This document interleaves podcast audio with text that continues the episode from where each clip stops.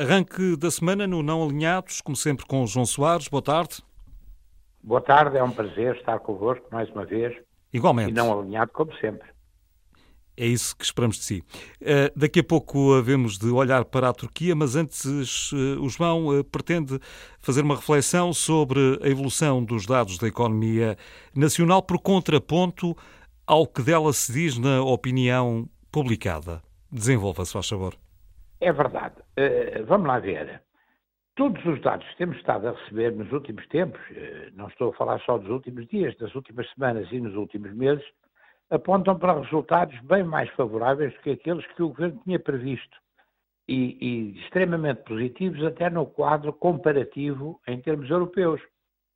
Uh, isso parece-me um dado absolutamente indiscutível. Ainda há pouco vieram coisas do Conselho da Europa, vieram coisas das várias organizações económicas, do próprio Banco Central Europeu, vieram indicações nesse sentido, quer em termos de inflação, quer em termos de crescimento económico, crescimento do PIB, etc.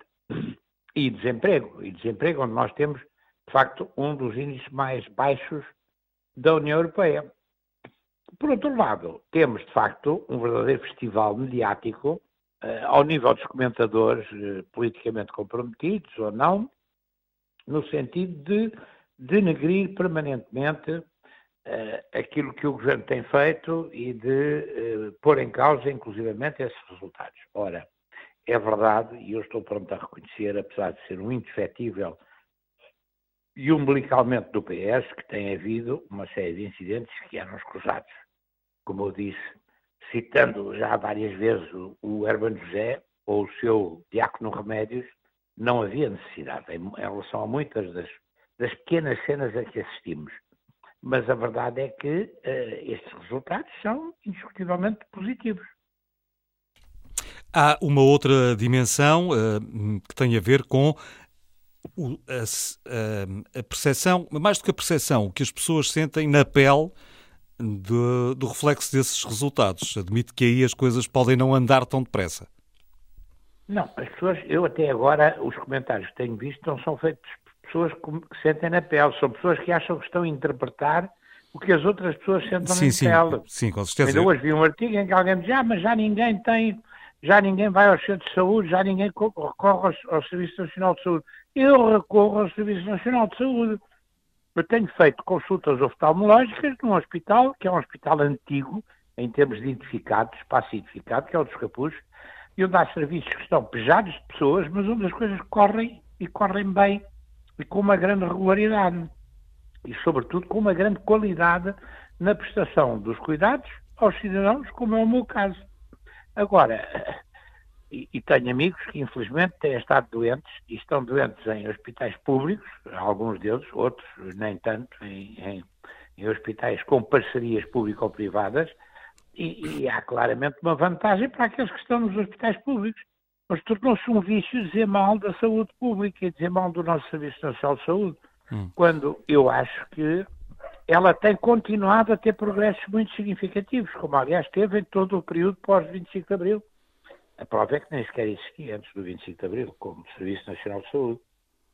A minha questão não era bem essa, temos, nós, nós, Estava, estávamos a falar de, de, economia, que está a crescer, os resultados são bons, como sublinhou, uh, ainda hoje tivemos dados da Comissão Europeia que para aí apontam. Uh, o que eu queria dizer era, já, uh, já à parte da, da opinião publicada a que fez referência no início, é de uma demora, eventualmente porque os efeitos não são imediatos, que as pessoas continuam a sentir dificuldades, ou seja, do reflexo desses bons números não serem uh, instantâneos, não terem um efeito instantâneo. Não há. Era, esse, era essa a questão, não. Não te claro, que, claro que as pessoas têm dificuldades e têm razões para sentir dificuldades, porque, de uma forma geral, os portugueses e aqueles que trabalham na nossa terra, que nós acolhemos de uma forma extremamente fraterna, o que também contrasta pela positiva com a generalidade dos outros países europeus, são bastante mal pagos para a média europeia. Nós temos dos salários mais baixos da Europa Ocidental, isso é indiscutível, e portanto as pessoas têm muitas dificuldades. Mas, apesar de tudo, o que tem sido feito em termos públicos para ajudar as pessoas que têm dificuldades parece-me particularmente significativo. Só que há duas coisas que, para mim, nos caracterizam. Uma é uma imensa falta de. Eu sou um apaixonado pela nossa terra. E não me passa pela cabeça que pudesse ser outra coisa senão português. Agora, nós temos uma, uma imensa falta de memória, mesmo para, para, a memória próxima, a memória de há 10 anos a esta parte. Não temos a noção, não podemos, portanto, fazer uma avaliação rigorosa do que foi a evolução que fizemos e a evolução que fizemos, sobretudo pela positiva, e depois temos uma tradição de má língua, que é uma coisa que, que, que se manifesta a todos os níveis da, da, vida pública portuguesa e, portanto, é muito difícil fugir a essa tradição de má língua. Não estou a dizer que seja só má língua, estou a dizer é que, de uma forma geral, isso tem que ver com. E, e depois, em vez de nos concentrarmos nas coisas essenciais, concentramos-nos nos epifenómenos que têm importância, têm relevância mediática mas quer dizer, do secretário de Estado, do, do, do, do, assessor do ministro e do computador do assessor do ministro e do que está no computador do assessor do ministro. Eu tenho tentado, nas várias vezes que tenho tido intervenções públicas, chamar a atenção para, para a atenção para coisas que parecem muito mais importantes e muito mais significativas. A nossa rede ferroviária, que não tem estado a evoluir, olha, e tem um caso em que não tem estado a evoluir nos últimos tempos, e na qual é preciso investir a sério, eu tenho defendido que era preciso encontrar um acordo internacional, nomeadamente com aqueles que são os melhores do mundo em matéria de construção ferroviária e nomeadamente nos comboios rápidos, que são chineses, e desenvolver de uma forma muito célere a nossa rede ferroviária, adotando a bitola europeia e adotando via dupla em toda a nossa rede ferroviária.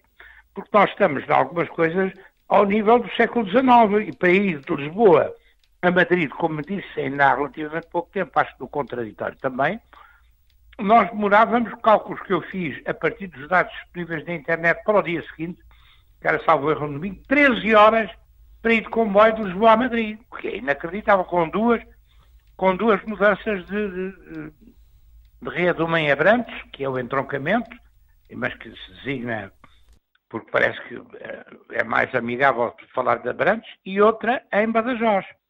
13 horas de Lisboa a, a Madrid. Isto é uma coisa completamente inaceitável. Pois nós estamos confrontados, também chamei a atenção para isso, não foi aqui, mas foi na, na, na, na TV, eh, na RTP, um, e no comentário de jornal, para a situação de seca extrema em que estamos. Nós temos já 80% do país a sofrer uma seca séria e mais de 20% numa situação de seca muito severa. Nós ainda estamos a discutir a segunda estação de salinização. Nós temos uma costa marítima fantástica, onde podíamos ir buscar a água por via da desalinização.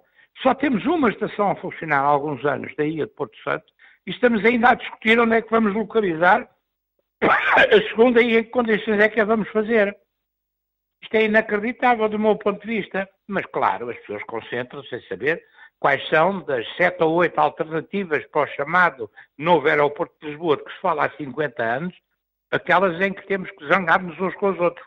Quando, também tenho dito com toda a franqueza, e desde que fui autarca em Lisboa, tenho defendido que não é preciso nenhum novo aeroporto em Lisboa. O aeroporto de Lisboa é uma mais-valia para a cidade, com a localização que tem o aeroporto Humberto Delgado, é uma mais-valia para a cidade e para o país. E gastar mais uns milhões com as vintes e as maluqueiras daqueles a quem entregamos a gestão de todos os nossos aeroportos, os nossos aeroportos todos com tráfego internacional estão nas mãos de uma, uma, de uma única companhia, que é a Vinci, que é uma companhia francesa que não prima propriamente pela, pela delicadeza francófona, não é? E que tem um palmarés eh, complicado. Ora, não há sequer concorrência entre os aeroportos. E o grande objetivo agora é fazer um novo aeroporto provavelmente vou fazer uma operação imobiliária onde está Humberto Delgado.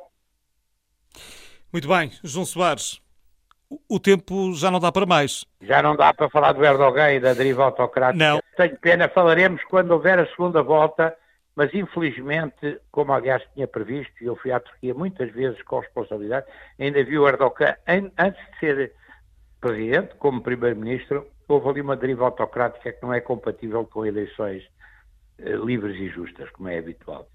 Como, como, como há de haver segunda volta, tomaremos esse expresso, Falaremos dessa altura. Esse expresso do Oriente. Até, até para a semana.